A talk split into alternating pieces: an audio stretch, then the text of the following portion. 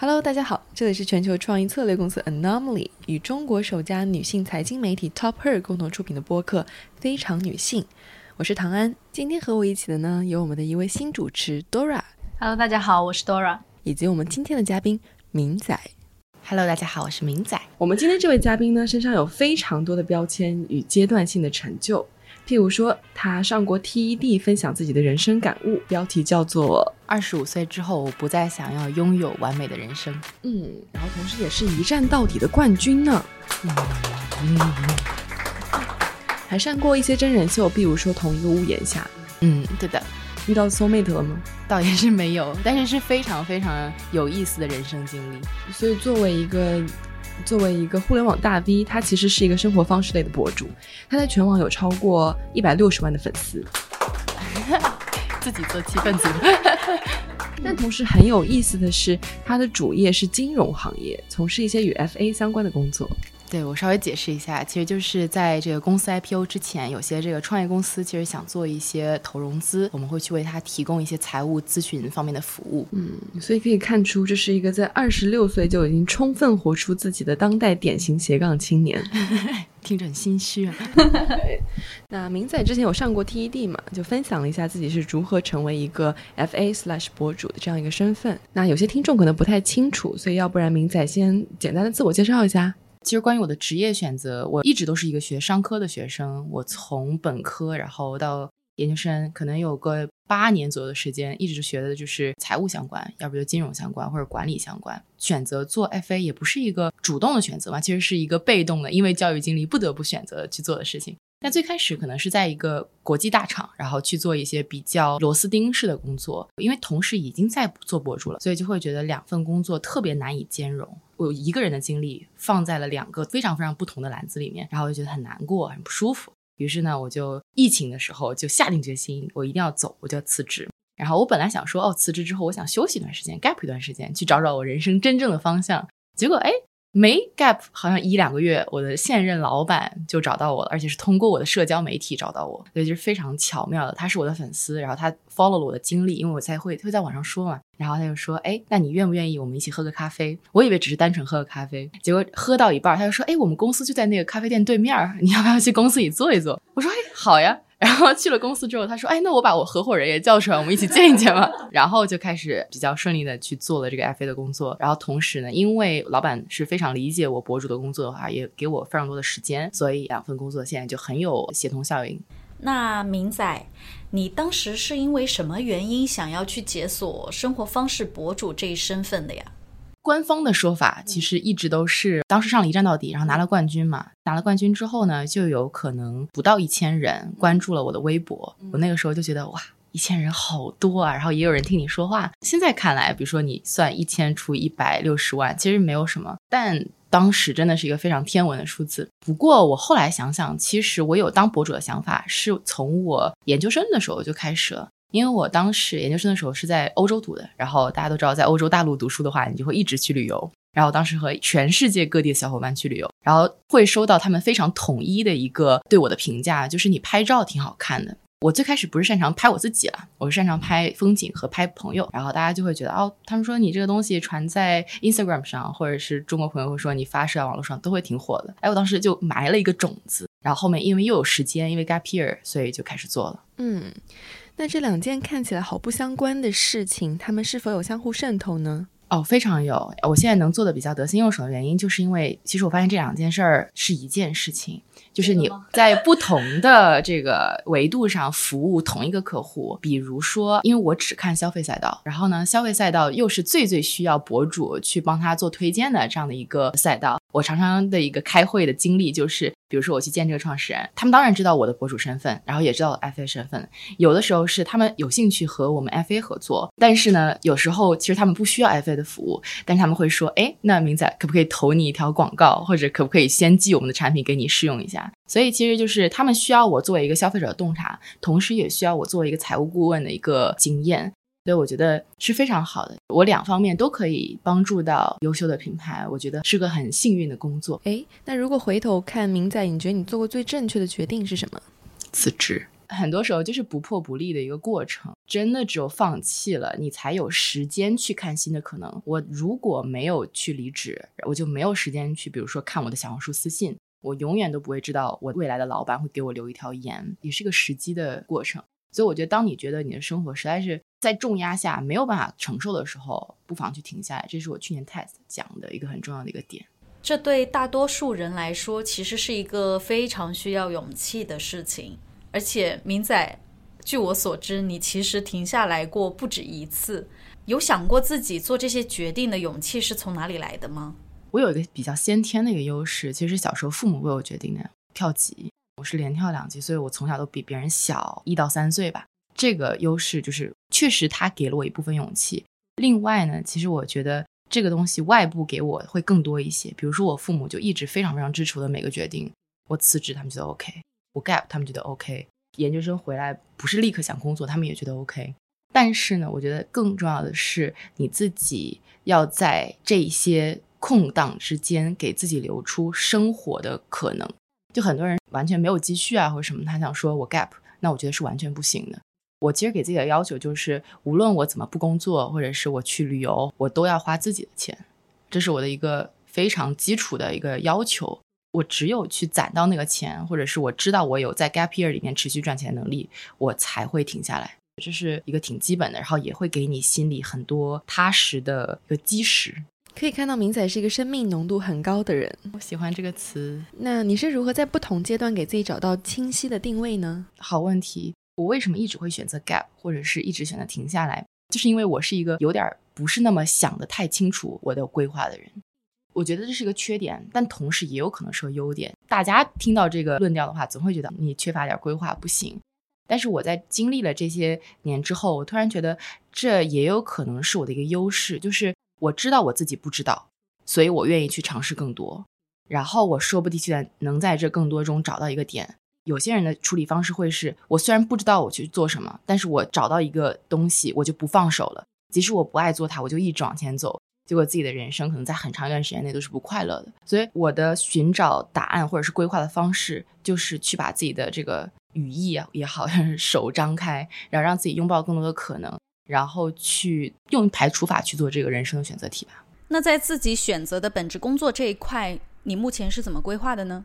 其实我一直觉得我花在本职工作上时间还不够，因为博主其实大家知道也是一个非常非常需要时间投入的东西。但我对自己的要求就是，无论我一天有多忙，我肯定需要去学不一样的东西。但是消费品有一个很有意思的地方，因为它是一个很新的东西。然后包括新消费品的 marketing 也是一个全新的一个领域，有一些啊书啊或者是文本上啊有关的内容，但是不停有人去刷新着新的方法论、新的观念，然后整个电商环境的风云变幻，其实永远都是新的。那我就要求自己每天都要学，而且我跟自己说，不仅是学，比如说不同的赛道，食品也好，然后家电也好，或者无所谓什么赛道，我要去整理我自己的方法论，这个是我觉得特别特别重要的。就是我要需要在我未来看每一个项目的时候，我心里有一杆秤，而且这个秤是复杂的，可以量化的，不是说凭借着我自己的喜好，哦，我爱用这个产品，我就觉得它需要投，而是我有一个自己的细分的一个想法，而这个想法是结合着我博主的经历和我财务的背景的，不是单纯的传统的金融的方式。我还有投资人朋友提到了一个事儿，提到了一个现象，就是，嗯，FA。培养创业者的痕迹太重了，就是说，就 FA 知道 VC 需要什么样的创业者，所以他们会小小的培养一下创业者，然后这些创业者跟 VC 去 present 的时候，就去表达的时候，可能会更加投其所好。那你怎么看待这个现象？因为其实作为 FA，讲实话，你不需要筛选的那么仔细，你不是投资人，你没有什么特别大的风险。但是我觉得对我来说，筛选到八十分的项目是非常重要的。我希望它是一个可以持续五到十年。虽然市场是浮躁的，但是其实有非常非常多的公司在做很踏实的事情。尤其是这帮年轻人，我接触下来很多创始人都是九五以后。我觉得大家。因为有非常好的教育背景，大家就知道什么是真的好的东西，因为他们用过，他们不是那种在匮乏中长大的，他们是在很富裕的生活环境里面长大的人，对他们见过好的，他们知道，然后他们想创造好的，大家的愿景都是非常非常妙的。我们作为 FA 需要帮助他们的，就是去在流程为他们去做更多，然后我相处起来，我觉得没有那么浮躁。我见过很多很爱培养人的 FA 同僚，对我来说肯定是展现他们本真就好，但是当然要为不同的投资人去定制他们的喜好。我觉得这是很正常的，他们就算是一个产品，你要把它卖给想要投放他们的，我觉得是毋庸置疑要去做的一件事情，也是大家购买你的服务想要得到的。我觉得是不能免俗的，但是需要控制一个量吧。那现阶段做 FA，你觉得最难的是什么事情？我觉得最大难点就是好的项目你就是永远都抢不到，因为消费赛很疯啊，就是非常的火，然后大家所有人都往那些头部的项目里面去抢，其实有点跟直播有点像。只有那些头部的在赚钱，然后 FA 就是只有那些头部的项目能赚大钱，然后钱越来越多，你才有更多退出的可能。对我来说，我觉得真正的能改变市场的项目很少，大家都是在做一些重复，或者是包装上，或者是一些想点子上的更新，但是没有什么去改变了你曾经没有想过的一些事情，就很难有这种破局者的出现。我觉得是市场上很少的。但是大家都很不想去做那个打破环境的人，因为就是第一个永远都是有可能失败的嘛，所以大家就会在已有的模式里面不停的在创造，在创造。这是我最近遇到的一个难点，就看不到什么眼前一亮的好项目。我最近是觉得运动赛道好像会有一些还挺好的，但是其他赛道都很重复。那我们来聊聊个人风格的话题吧。我们知道现在女孩子可能在不同的平台或者不同的圈层是有不同的风格的。就比如说像创造幺零幺，就是那种扑面而来的甜美、年轻女团风。那小红书可能你打开都是纯欲风，嗯，或者说是嗯那种都市白领风。女性的风格其实是层出不穷的。所以明仔，你会如何定义自己的风格？我前两天刚发一个类似的视频。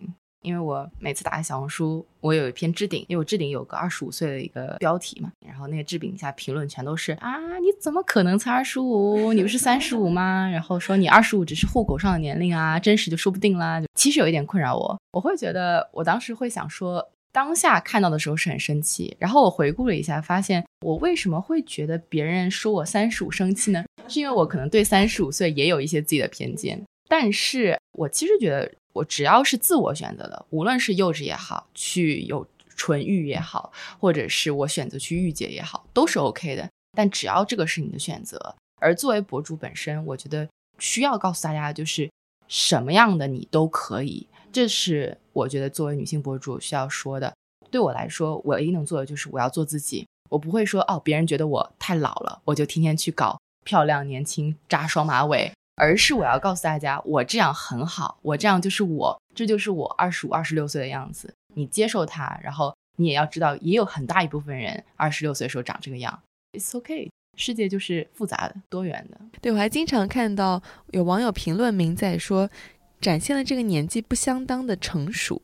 那这个评价，你觉得和自己定位是相符的吗？因为我觉得成熟这个东西是你需要一些人生经历去积淀的，去沉淀下来的，你才会有那个所谓的成熟。比如说学习经历，我从小比如说跳级，然后跟一些大孩子一起生活，然后接着长大之后去读各个国家的商学院，后来到比较复杂的一个工作经历，然后再到更加复杂的情感经历。其实 这每一段经历都会让我去往成熟那个方向走，去了解自己更多吧。因为这些所有的经历里面都是有很多挫折的。挫折是最好的去反思自己的方式。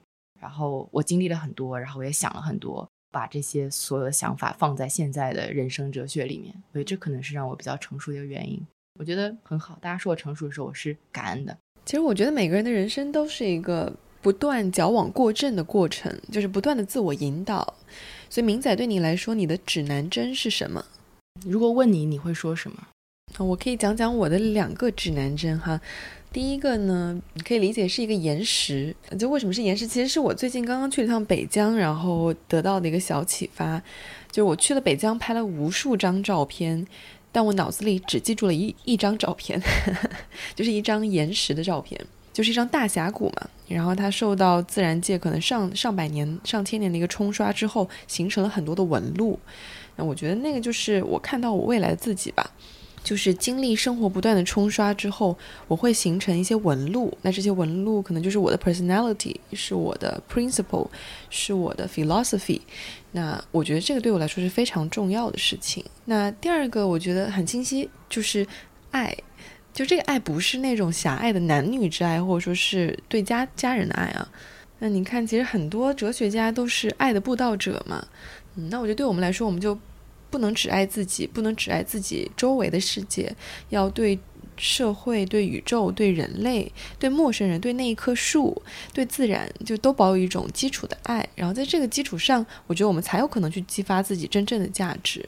也是你刚刚那个岩石的例子启发我。很重要的一个指南针是一个向上攀爬的过程，因为我自己很喜欢爬山。我读过文在寅的一本书，然后他说他的人生就是一个永远向上攀爬的过程。他说最后的那个巅峰其实永远都不会到来，这个是我的一个人生信条吧，就是我永远都在往上走，所以我永远知道自己都会觉得很难，但是 it's okay，我扛得住。这个信念会让我去每天想学新的，我每天想更努力，我每天。起床，然后运动，然后做更好自己，这是我的一个信念感吧。然后第二点，其实也是你的那个爱启发到我，其实我也有，我觉得就是善良，无论是对人、对世界、对动物，对所有的东西，都是要有一份善在里面的。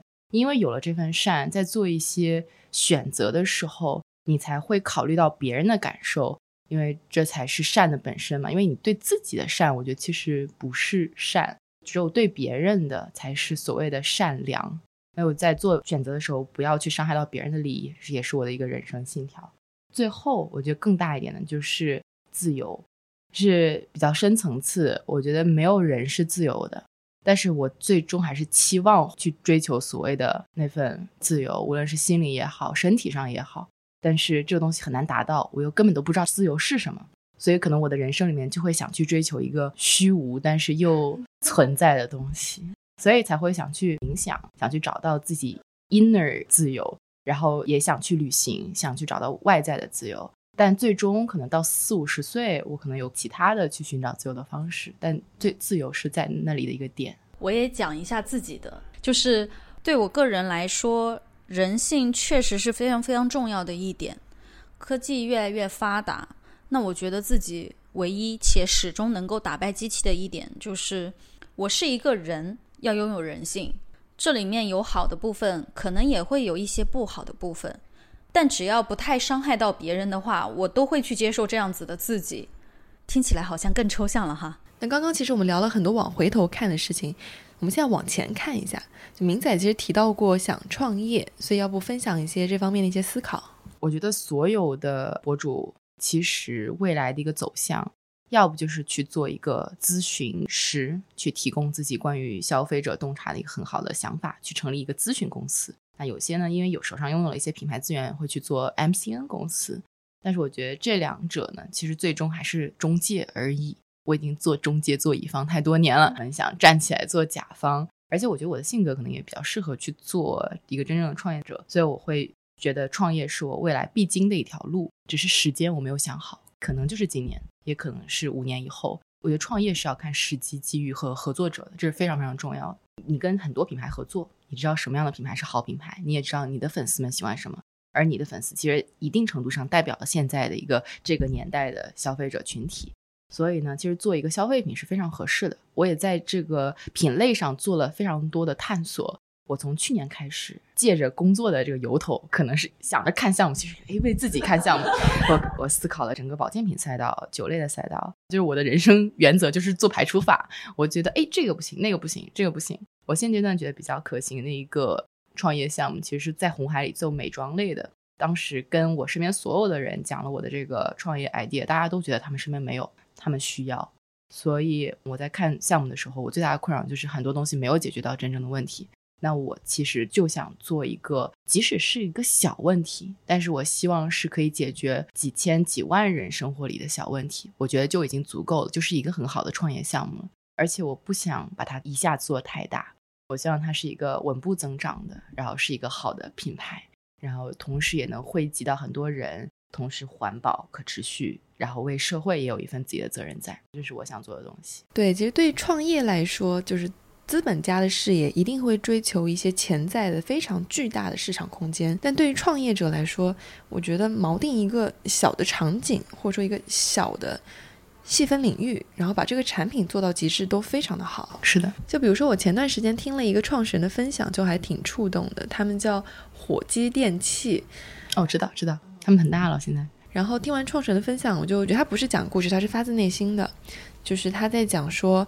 厨房的餐具上残留细菌这个问题，就这么很小的一个问题，可能大多数人都没有在意的一个问题，但是他们觉得很重要，所以他们想要做出一套健康厨具出来。我最近有看一个除甲醛的品牌，是一个清华团队，他们就做一个产品，他们就做那个甲醛消除盒，然后也卖的非常好。但他其实就是做了那么一个东西，我觉得这也是很好的项目。现在大家所有人做消费品的想法就是我要去找资本投钱给我，然后我要上市。很多人说啊，我要被收购。我觉得真正的非常好的一个项目，挺长一段时间内其实不需要融资的。你只有这样的才是比较健康的一个环境。好的，那我们最后回到女性话题，明仔，据你的观察，你觉得当代女性身上有哪些特别明显的一些女性气质，或者是女性的力量？我觉得可能这个气质是一直存在的，只是现在才被发现出来。我就一个词，就是坚韧。因为很多时候刻板的印象里面会觉得男性是那个比较坚强、比较持久，然后做事情很努力的人。经过我这些年的与人打交道的经历，其实我觉得真的是女性更加坚韧，然后有坚持度。我身边好的优质的当代女性，其实都把这一点发挥的淋漓尽致。无论是职业上也好，情感上也好，然后对自己的兴趣爱好上也好，那个坚持的能力真的太强了，而且韧性，就是他在遇到挫折的时候，他是可以挺起来的，然后也懂得有一些自己的弹性。我觉得男性创业者把自己绷得太紧了，相处起来，你会开会的时候，你总会觉得很着急。但是我身边大多数的女性创业者，甚至都很有生活呢。我就发现，女生创业者的周末的时候。还能去玩飞盘，还可以遛狗，然后男生就是永远要不就什么都没有，要不永远都是自己的产品的东西。当然也跟发布的这有关，他也可能去遛狗。但是我觉得状态上还是女性更轻盈，在遇到问题的时候也更会处理。总结下来，我觉得这就是一种韧性、坚韧。那总结一下，第一个是韧性，第二个是轻盈，第三个是懂生活。非常赞同。好呀，那今天我们看到了一个非常舒展，然后优雅的小跑向前的，在二十五岁就活出自我的明仔。非常感谢明仔的时间，然后我们非常期待看到四十五岁的明仔。谢谢，谢谢你们邀请，我很开心。第一次录播客，希望大家见谅。如果有什么表达不好的地方，也期待我自己可以写本书。好呀，谢谢，拜拜。